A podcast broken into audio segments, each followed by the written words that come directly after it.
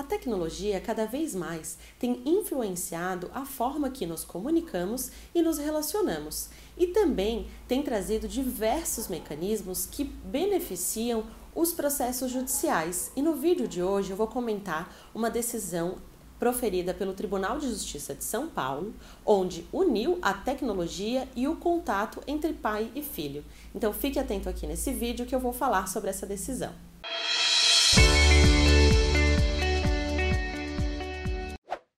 Bom, o Tribunal de Justiça de São Paulo, ao decidir e analisar um caso onde um pai residia no exterior e pleiteou na Justiça a possibilidade de manter o contato com seu filho através de Skype e FaceTime.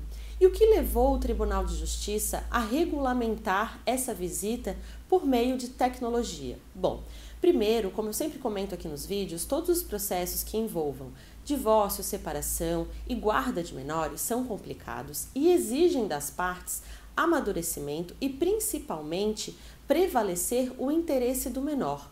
Então, nesse caso, o que ficou decidido foi que o pai tem direito a manter duas vezes por semana contato com seu filho através de ligação de vídeo por Skype ou FaceTime e a mãe, por a criança ainda ser muito pequena, deverá manusear esse equipamento para possibilitar a convivência do pai com o filho em horários estipulados e acordados no judiciário.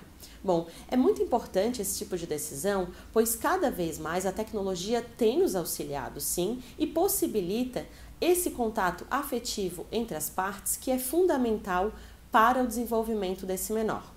Se você quer saber mais sobre esse assunto, tem alguma dúvida, deixe seu recado aqui e não esqueça de nos acompanhar nas nossas redes sociais. Até o próximo vídeo.